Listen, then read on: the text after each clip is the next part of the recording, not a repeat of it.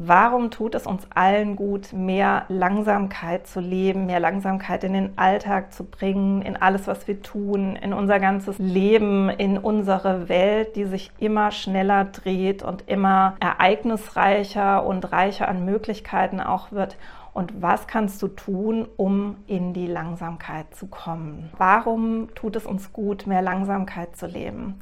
Die allermeisten Menschen haben das Gefühl, sie sind gestresst, sie haben zu viel zu tun, zu viele Sorgen, zu viele Verpflichtungen, zu viele Aufgaben, zu viele unterschiedliche Zuständigkeitsbereiche, zu viel Druck, zu viele Termine und mehr Langsamkeit zu leben ist eine sehr simple, einfache Methode, um dich selber aus dem Stress ein Stück weit herauszuführen. Dazu auch gleich mehr. Ein zweiter wertvoller Vorteil der Langsamkeit ist, dass Langsamkeit uns wieder im Hier und Jetzt und bei uns selbst ankommen lässt, weil wenn wir immer nur gestresst und hektisch durchs Leben gehen, im Prinzip in Gedanken immer vielleicht schon bei der nächsten Sache sind, die wir tun müssen, an die wir denken müssen und im Prinzip permanent unter Druck sind und dann vielleicht unsere Wochenenden oder unsere Ferien dann auch noch so verbringen, dass wir ganz viel Entspannung in ein Wochenende packen wollen, ein Wellnesswochenende und dann haben wir am Ende einen Massagetermin und müssen dann direkt vom Café irgendwie ins, ins Spa, dann zum Massagetermin und haben dann quasi wieder eigentlich keine Langsamkeit, auch in Phasen, in denen wir uns eigentlich erholen wollen. Und äh, was wir alle wissen sollten, ist, dass alle Menschen, die in einen Burnout geraten, eine Gemeinsamkeit haben. Die sind nämlich schon vorher, bevor sie in dieses Burnout reingerutscht sind, nicht mehr ganz bei sich gewesen. Also sie haben sich selber übergangen und sie haben sich selber nicht mehr wirklich gespürt. Sie waren nicht mehr ausreichend. Niemand ist immer im Hier und Jetzt, ist klar. Niemand ist auch immer bei sich selber.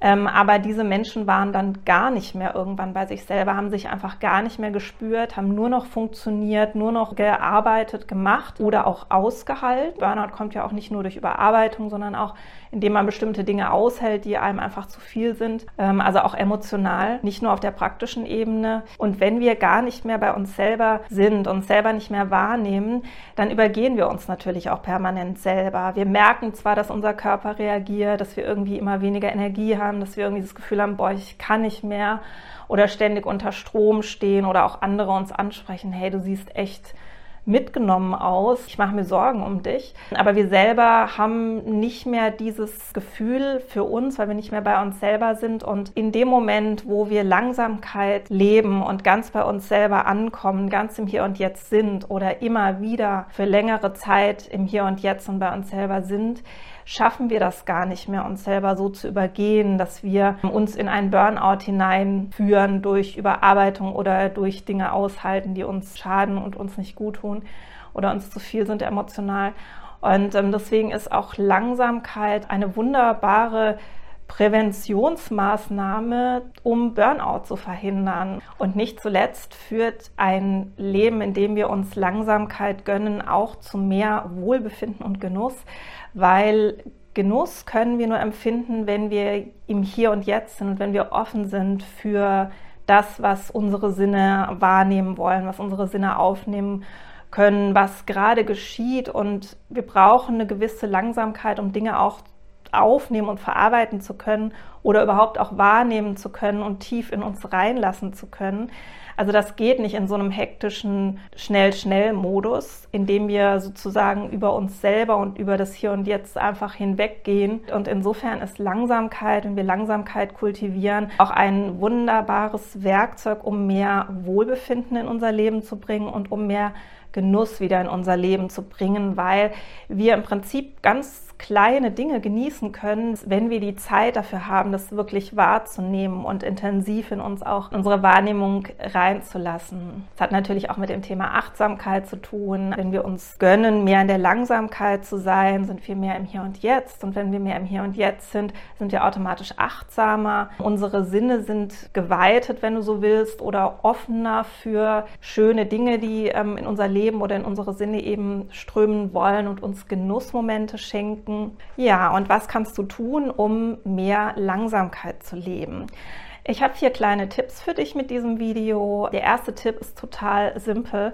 bewege dich 20 Prozent langsamer. Also probier das mal aus. Plane einfach ein bisschen mehr Zeit ein und schau, dass wenn du irgendwo hingehst zu einem Termin oder sogar auch wenn du Dinge erledigst, dass du dich einfach 20 Prozent langsamer bewegst. Und du wirst merken, dass du dadurch erstens eine ganz andere Ausstrahlung bekommst und zweitens total in so einen anderen inneren Zustand gerätst, der auch total wohltuend ist. Also die meisten Menschen probieren es aus, sagen, oh, das tut mir total gut und schaffen es dann nicht, das durchzuziehen, weil sie dann ja immer mal zu spät sind oder Dinge nicht schaffen. Und deswegen ist mein Tipp für dich, wenn du das machst, plane, plane das mit ein. Plane einfach, dass die Dinge 20 Prozent langsamer gehen und schenke den Dingen, die du tust, 20 Prozent mehr Zeit. Dann kannst du das total gut trainieren und auch umsetzen. Und dann wird es auch kein Problem sein, wenn du dich mal daran gewöhnt hast, das weiter umzusetzen. Und du wirst merken, das verändert dein ganzes Lebensgefühl. Der zweite Tipp hat im Prinzip direkt damit zu tun. Und zwar plane immer 15 Minuten vor einem Termin beim Termin zu sein.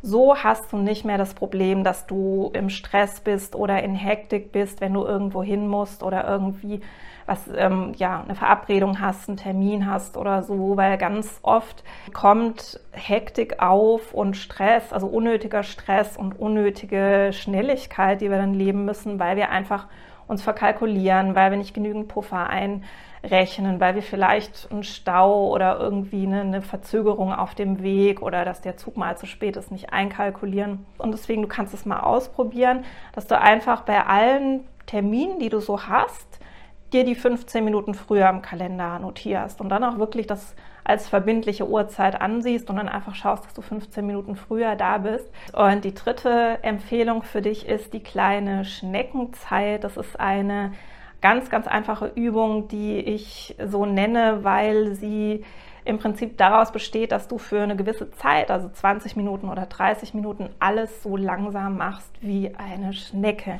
Also nicht nur 20 Prozent langsamer, sondern so richtig langsam. Und das geht natürlich nicht immer, ist klar. Also beim Autofahren geht es nicht, auf der Arbeit geht es wahrscheinlich auch nicht. Aber zu Hause kannst du das zum Beispiel total gut machen. Und es geht jetzt nicht darum, das dreimal am Tag zu machen, sondern du kannst es ja einfach mal ausprobieren zu Hause. Zum Beispiel, dass du mal 20 Minuten alles, alle Erledigungen, die du machst, vielleicht die Spülmaschine ausräumen, vielleicht ähm, irgendwas aufräumen in deiner Wohnung, dass du das einfach mal oder Tischdecken oder so wirklich im Schneckentempo machst für eine gewisse Zeit, also sagen wir mal 20 Minuten, ist vielleicht ein ganz guter Start und dann kannst du mal schauen, welche Wirkung das auf dich hat. Ähm, die meisten Leute belächeln diese Übung, wenn sie es hören und wenn sie es dann ausprobiert haben, finden sie es aber eigentlich total super. Und du kannst dann gucken, dass du das vielleicht als Ritual bei dir einführst. Also je nachdem, wie dein Alltag strukturiert ist, vielleicht jeden Abend zehn Minuten oder auch jeden Freitag als Feierabendritual vor dem Wochenende für 30 Minuten. Also du guck einfach, was für dich stimmig ist, was in deinen Alltag passt, was dir gut tut.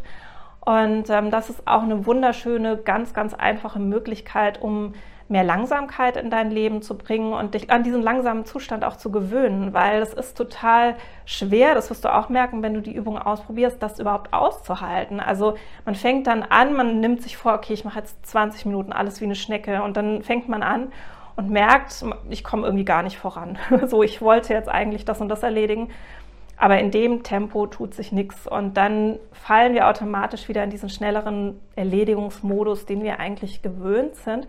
Und das ist Trainingssache, sich da selber immer wieder rauszureißen und das wirklich auszuhalten, dass wir mal eben für 30 Minuten am Tag nicht hochproduktiv sind, sondern halt langsamer vorankommen bei dem, was wir so tun. Ja, und der letzte Tipp für mehr Langsamkeit ist, verplane höchstens 50 Prozent deiner Zeit.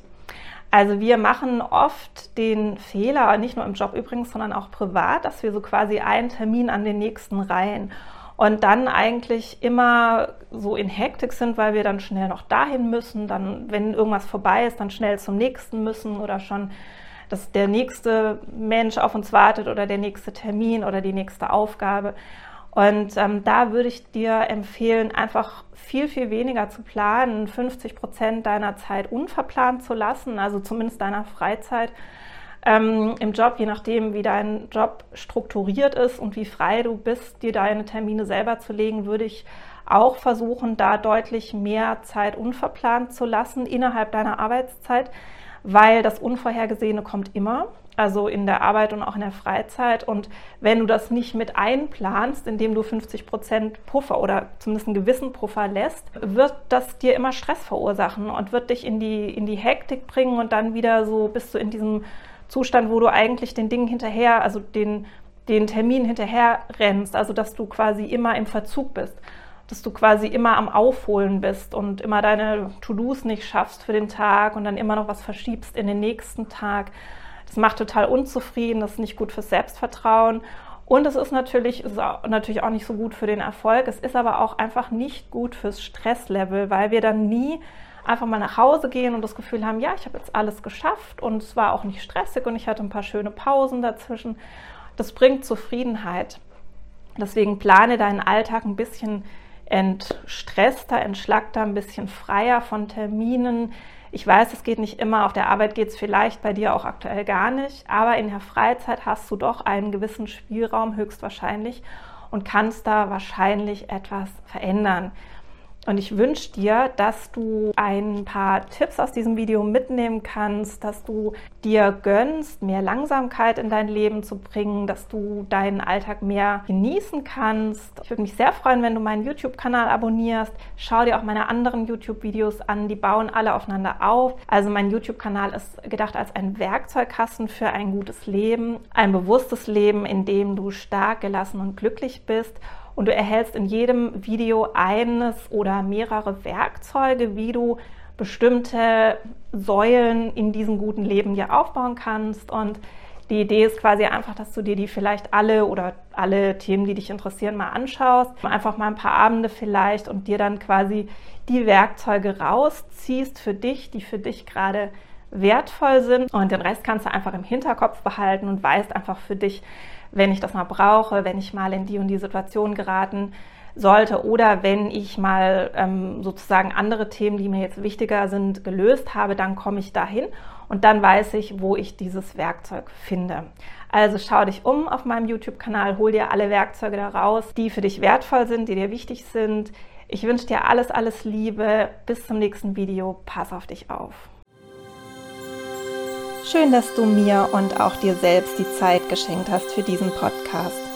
Schau dir sehr gerne auch meine Bücher bei Amazon mal an oder schenke dir selbst Unterstützung mit meinen Kursen.